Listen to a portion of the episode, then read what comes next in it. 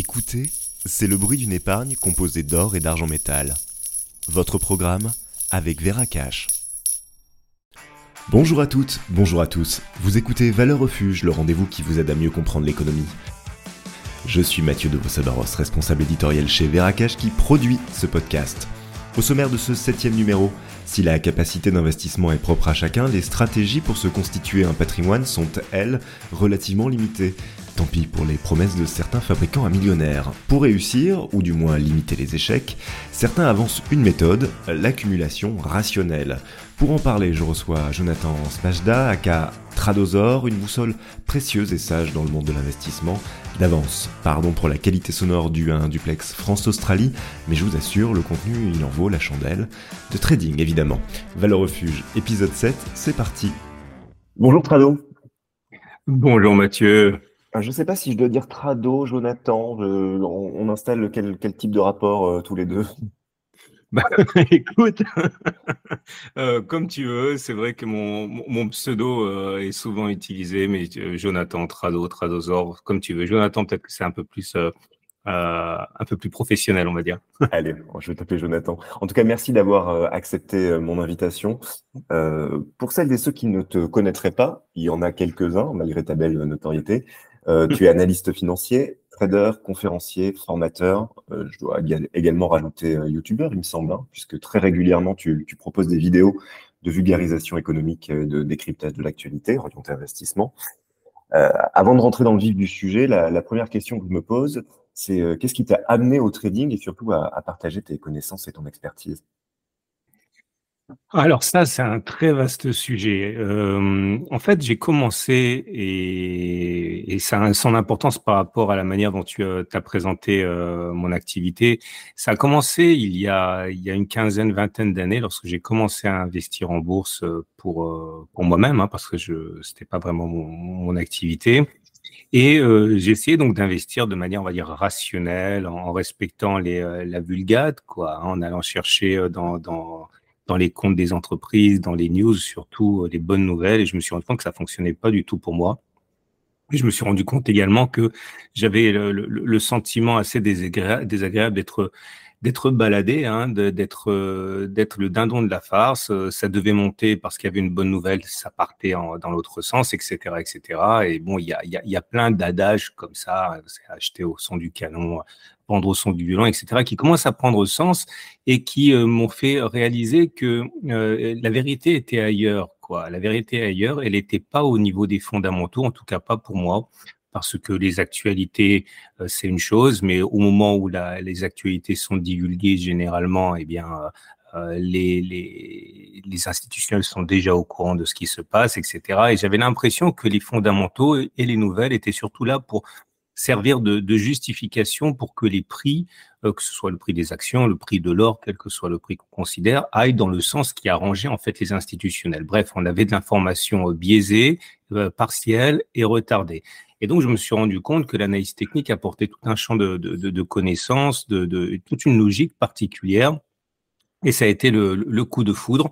Et puis surtout, soyons clairs, hein, l'analyse fondamentale, euh, l'analyse de l'actualité ne fonctionnait pas pour moi. Il fallait que je trouve autre chose. Et je me suis, je me suis découvert une passion pour l'analyse technique. Donc, en fait, au début, quand tu disais, quand tu m'as présenté euh, euh, tu as dit que j'étais analyste financier. En fait, euh, je ne suis pas analyste financier, un, parce que j'en ai pas le niveau, deux, parce que j'ai pas les qualifications. Je suis analyste technique, c'est-à-dire que toute ma stratégie euh, repose en fait sur l'analyse des graphes, tout simplement. Ce qui est en fait encore assez ésotérique en France, mais qui est très très bien utilisé, accepté dans les pays anglo-saxons. Je vais essayer de t'appeler chevalier blanc euh, de, de l'analyse financière. Alors, dans ces cas-là, chevalier blanc, ça te va? Euh, Écoute, j'aime beaucoup. Allez, on garde. Euh, je me disais, tu es très actif sur, sur les réseaux euh, et ton portefeuille client est, je l'imagine, très étoffé. Pour venir sur le sujet de l'investissement, quelles sont les principales erreurs que font certains en matière d'investissement, justement? En gros, une mauvaise stratégie, ça tient à quoi? Une mauvaise stratégie, ça tient. Euh, alors c'est pas très vendeur ce que je vais dire, mais euh, c'est de faire les choses sans se rendre compte que c'est un marché de dupes. En fait, Et c'est pour ça, on en parlera un petit peu plus tard, que la DCA, la, la, fameuse DCA, est une solution qui est intéressante. Quand vous essayez de faire les choses euh, correctement, mais pas à fond, c'est un peu comme un neurochirurgien qui essaierait de faire un petit peu de neurochirurgie. Quoi. Les résultats sont mmh. généralement pas, pas au top. Quoi. Et là, c'est l'idée, c'est-à-dire que si vous suivez euh, les, euh, les bilans d'entreprise qui sont... L'actualité regorge d'exemples où les comptes sont bidouillés, tout simplement. Hein. Il n'y a pas d'autre mot. Intelligemment bidouillés, mais bidouillés si vous regardez les actualités, euh, là encore, ce sont l'actualité sort une fois que les, euh, les, les, banques, les institutionnels, les, les, euh, les gros, comme on dit communément, ont déjà eu accès à l'information. Donc, elle va sortir à un moment qui n'est absolument pas fortuit. Bref, la meilleure façon de se planter, c'est de faire confiance à, aux fondamentaux aux actualités alors que euh, on n'a pas ce niveau de qualité au niveau des fondamentaux pour prendre des décisions qui sont raisonnées. Donc euh, la, la, meilleure façon de, de se planter, c'est de faire ça. Et c'est ça que j'aime en analyse technique, c'est que tout le monde est mis à égalité. On a tous, c'était pas le cas il y a 20 ans, encore moins il y a 50 ans, mais de nos jours, on a tous un graphe, on a tous les mêmes outils. Les, les, les, institutionnels ont encore un avantage parce qu'ils sont capables de décaler le marché, comme on dit, hein, c'est-à-dire de, de l'influencer tellement ils sont gros et avec l'aide de d'algorithmes de, trading, mais on a quand même la même chose sous les yeux et euh, c'est pour ça que j'ai également versé dans l'analyse technique dès que je l'ai euh, découverte. Ok. Euh, tu le disais, hein, tu parlais du DCA là, il, y a quelques, instants, c'est un peu la clé de, la bonne stratégie, c'est la régularité, hein, évidemment. Hein. Hum, le DCA est donc l'une de ces méthodologies d'investissement moi, j'appellerais ça euh, l'art de se payer en premier, parce que beaucoup de gens font ça quand, euh, quand euh, on épargne. Tu pourrais un peu détailler le, concept de, DCA Oui, alors le DCA, c'est vraiment très très bien.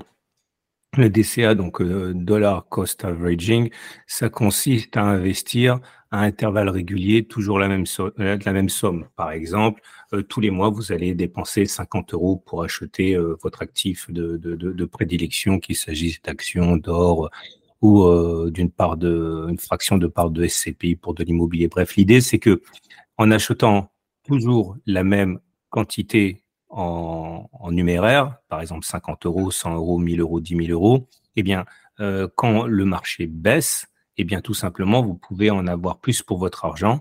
Ce qui veut dire que lorsque les, euh, la valeur de l'actif en question reviendra simplement au niveau qui était le sien avant la baisse, vous, vous aurez déjà gagné de l'argent sur vos dernières entrées puisque vous avez acheté beaucoup plus bas, beaucoup moins cher, je veux dire, alors que la personne qui n'aurait investi qu'en une seule fois, lorsque les cours reviennent au niveau pré-baisse, ben, ils sont simplement à zéro par rapport à cette variation, alors que celui qui a accumulé pendant la baisse courageusement ou de manière, on va dire, aveugle, naïve, lui, c'est lui qui a raison puisqu'il a réussi à tirer parti de la baisse. Donc, la DCA, c'est quelque chose qui est, extrêmement connu. Encore une fois, aux États-Unis, c'est la base de l'investissement. On vous dit, n'essayez pas de battre le marché, vous n'y arriverez pas, et on a raison de le penser.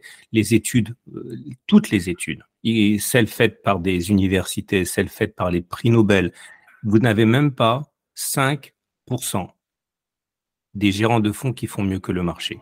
Ah oui. Même pas 5%. Non, non, mais c'est quelque chose qui c'est lunaire, quoi. C'est-à-dire que ces têtes pensantes extrêmement euh, bien formées, sophistiquées, etc.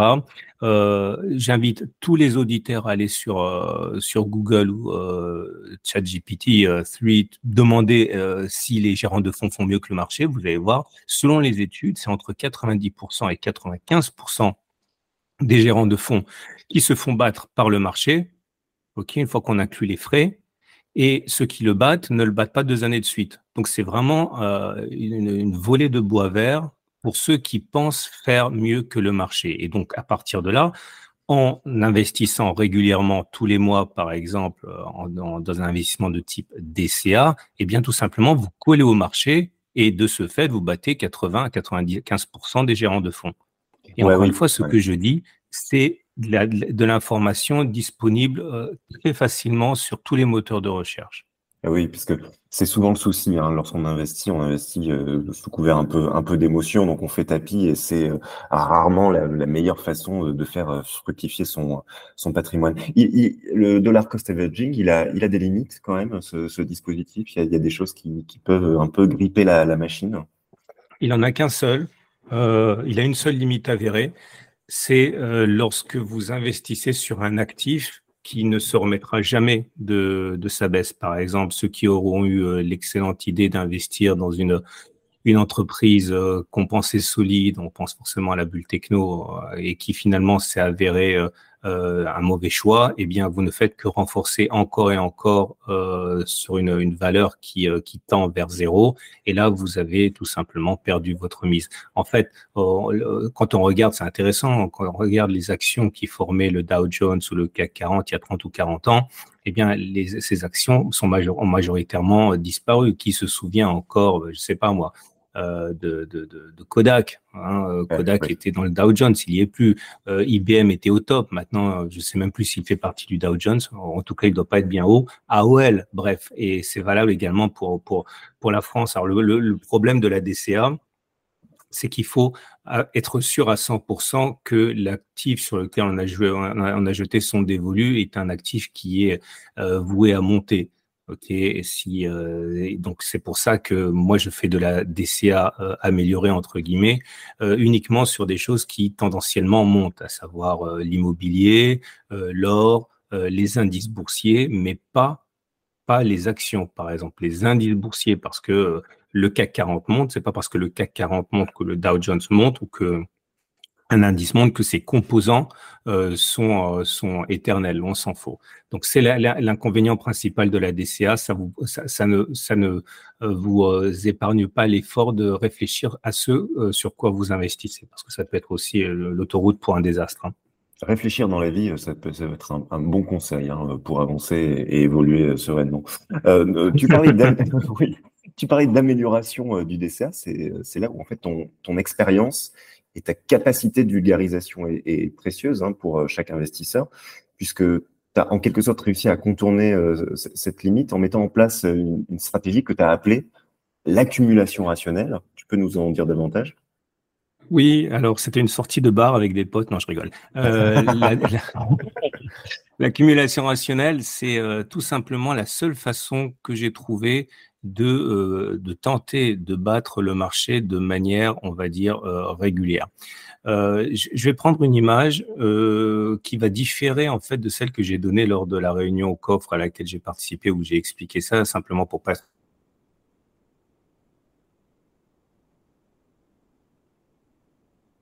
il s'arrête, il marche, il s'arrête, il marche, il s'arrête. Où va-t-il s'arrêter? Il s'arrête rarement entre deux poteaux. Il, il s'arrête tous les poteaux pour respirer, pour sentir, pour aller sur l'équivalent du Facebook canin, regarder qui est passé par là, etc., etc. Et il s'arrête tous les poteaux. Si je devais parier un euro, un dollar euh, sur le prochain endroit où il va s'arrêter, je vais parier sur le fait que ça va être au prochain poteau. Et il y a très peu de chances pour qu'il s'arrête entre deux poteaux. Donc, si euh, je fais les choses rationnellement, je vais essayer de trouver comme ça pour gagner mon pari des endroits où il est plus susceptible d'avoir un comportement attendu euh, qu'à un autre moment. Je prends un autre exemple. Si euh, vous êtes un fan de foot ou un fan de boxe, imaginons que vous avez le champion titre qui a gagné ses 49 derniers combats. Il va faire son 50e combat et on vous demande de parier 100 dollars. Vous avez normalement plutôt avoir tendance à parier sur le champion, tout simplement en partant du principe que ce qui a fonctionné 49 fois est plus susceptible de se produire une cinquantième fois plutôt que euh, l'inverse. Ou alors si vous pariez sur la couleur, la couleur du prochain signe que vous allez croiser, normalement vous allez parier sur le fait qu'il est blanc et pas noir, même s'il y a des signes noirs. L'idée, c'est que euh, il faut trouver euh, en bourse euh, des niveaux qui sont plus susceptibles en fait de provoquer un rebond. Ou encore, si on veut, le problème de la DCA, c'est que euh, si vous investissez tous les premiers du mois, parce que vous avez été payé euh, trois jours avant euh, de l'or, une action, n'importe quoi, quelque part, vous n'avez absolument aucune raison d'espérer que ce sera la fin du mouvement baissier. C'est-à-dire encore que lorsque l'on regarde les graphes avec euh, les graphes de, prix hein, des actions ou de l'or ou quoi que ce soit, on remarque que quasiment tout le temps, dans une très grande majorité des cas, lorsqu'un actif voit son prix baisser, il arrête de baisser sur un niveau qui a préalablement stoppé la baisse. Ou encore, imaginons que, euh, je donne simplement un exemple pour comprendre, imaginons que chaque fois que l'or est retombé sur 1000 dollars les 30 dernières fois, il a rebondi. Il y a plus à parier sur le fait que la prochaine fois qu'il touche 1000 dollars, il rebondira plutôt que ce soit à 1050, 1020, 1080, etc., etc. Donc l'idée, c'est que l'accumulation rationnelle consiste à dédier, et ça c'est pareil que la DCA, une mise, entre guillemets, un investissement euh, tous les mois, que ce soit 10, 50, 100 000 euros. Mais si on est, donc ça c'est le budget que vous allez avoir pour le mois. Et, mais vous allez euh, investir ça uniquement si au moment où, vous êtes en disposition de, sous, de ces sous, on est sur une zone d'accumulation rationnelle ou encore une zone qui a préalablement permis au cours de rebondir ou encore, comme on dit en analyse technique, un support ou encore dans l'exemple que j'ai donné, si on est à 1000 dollars. Donc, euh, si l'or tombe à 1000 dollars, vous allez pouvoir utiliser la cagnotte de 50 euros, 100 euros que vous aviez pour le mois. Si maintenant ça ne se produit pas, vous gardez cet argent et le mois prochain, vous aurez 100, le double. OK? Et pareil, soit on arrive à un moment où on est sur un des supports qui a provoqué une réaction, soit on ne l'est pas. il y a plusieurs façons de tracer les zones d'accumulation rationnelle. Je parle du support parce que c'est celui qui fait le plus de sens dans la logique, mais il y, a, il y, a, plein de façons de trouver des zones d'accumulation rationnelle. Et l'idée est pareille. Et au bout de trois mois, c'est pareil. Ok, soit on est sur une zone d'accumulation rationnelle, alors soit effectivement 1000 dollars, soit une autre zone d'accumulation rationnelle, soit on ne l'est pas. Si on ne l'est pas, eh bien on garde. Mais l'histoire montre, et on, là, je l'ai fait, euh, j'en ai fait la preuve lors des, enfin non, pas la preuve, j'ai fait la, j'ai montré la démonstration sur l'année qui venait de suivre qu'il y a toujours des zones d'accumulation rationnelle et plutôt qu'acheter à n'importe quel moment ou plutôt acheter le premier du mois de manière arbitraire, il fallait effectivement conserver de la à l'idée qu'il fallait investir progressivement, mais essayer de trouver des zones intelligentes où un rebond, une fin de baisse, si on préfère, est plus plausible qu'à un autre moment. C'est comme si je vous disais où sont les poteaux, quoi. Plutôt qu'espérer que le chien s'arrêtera de manière euh, arbitraire à un endroit ou à un autre. Voilà, c'est l'idée de l'accumulation rationnelle. Et effectivement, tu, le disais euh, précédemment, euh, si les marchés analysent que beaucoup de gens achètent en, en début de mois, eh bien, en fait, le marché ferait en sorte de, faire euh, énormément euh, grimper les prix, puis les rebaisser immédiatement euh, quelques, heures, quelques jours après pour finalement jouer un peu de, ces effets. En tout cas, je retiens le, chien hein, qui s'arrête de poteau en poteau. Je pense qu'on ne pouvait pas faire plus clair pour visualiser ces zones d'accumulation rationnelle. Mais alors, de ce que je comprends, alors effectivement, l'image, elle est très parlante mais ça semble pas super accessible euh, pour tous. Hein. Euh, moi, j'ai compris euh, le fonctionnement des bougies avec Kinashi en fait en regardant tes, vidéos. Hein. D'ailleurs, merci beaucoup. Mais ça, demande de prendre le temps d'analyser les tendances. on peut quand même se planter, non? On peut complètement se planter, et mais ça sera pas très très grave, en ce sens que au pire, au pire, si vous avez euh, une zone d'accumulation rationnelle qui était censée tenir statistiquement et qui n'a pas tenu, euh, vous n'arriverez pas à un plus mauvais résultat que la DCA qui est également complètement arbitraire. Donc en fait, j'ai envie de dire, soit vous achetez euh, de, manière arbitraire le premier du mois avec la DCA, soit vous essayez de, localiser des zones de support qui finalement n'auront pas tenu et vous allez arriver à un résultat qui est complètement arbitraire aussi. Mais la bonne nouvelle, c'est que vous n'êtes pas seul, parce que je fais pour euh, je, je, fais pour pour au coffre justement la vidéo toutes les semaines où j'identifie les zones d'accumulation rationnelle pour l'or, pour l'argent, pour les platinoïdes. Donc, euh, le temps que vous soyez euh, indépendant, j'ai envie de dire, ou le temps que vous l'appliquiez à l'actif que vous voulez, qu'il s'agisse d'actions ou de, matières premières ou de, pétrole, quelle que soit la chose sur laquelle vous voulez investir. Moi, de toute façon, de manière régulière, toutes les semaines, en fait, non, c'est toutes les deux, toutes les deux fois par semaine. Hein. C'est le mercredi et le samedi. Je produis une vidéo et j'identifie les zones d'accumulation rationnelle. Donc, euh, ça vous permet également de, vous former progressivement. Ah, je parlais en introduction de boussole précieuse et sage. Heureusement que tu es là. Merci beaucoup, euh, Rado. Avant de se laisser, une dernière question. Euh, les marchés semblent un peu tiraillés en ce moment. Euh, le CAC 40, il est à un niveau stratosphérique, mais on entend une petite musique de récession aux US qui pourrait tout embarquer sur son passage, hein, comme souvent. quel est ton ressenti face à cette situation? C'est le bon moment pour, pour investir? Ah, c'est une super difficile question. Et puis la dernière fois que j'ai fait de l'analyse fondamentale, ça, ça m'a poussé à faire de l'analyse technique. je sais pas si la personne la plus, euh, la plus légitime pour parler de ça. Mais par contre, ce que je peux te dire, c'est ce que j'ai lu. Et euh, l'idée, effectivement, c'est que on est un petit peu, on est un petit peu tiraillé ici parce que les marchés américains les marchés mondiaux sont plutôt entre deux eaux et sur des niveaux plutôt euh, faibles par rapport à la moyenne des, euh, de la dernière année, alors que le CAC 40 est sur un record historique. Et c'est vrai qu'on est un petit peu biaisé à ce niveau par le fait qu'on soit si richement doté dans le CAC 40 par des en, en, actions du luxe. Hein. Donc vous prenez le VMH, vous prenez Kering, etc. vous prenez les valeurs du luxe en France, c'est 40% du CAC 40. Donc, il a fait un peu moins, 37, 38, je crois, de mémoire. Donc, ça veut dire c'est complètement biaisé. Ça veut dire que tout simplement, on est richement doté dans ce qui fonctionne super bien actuellement avec la réouverture du marché chinois, etc., etc.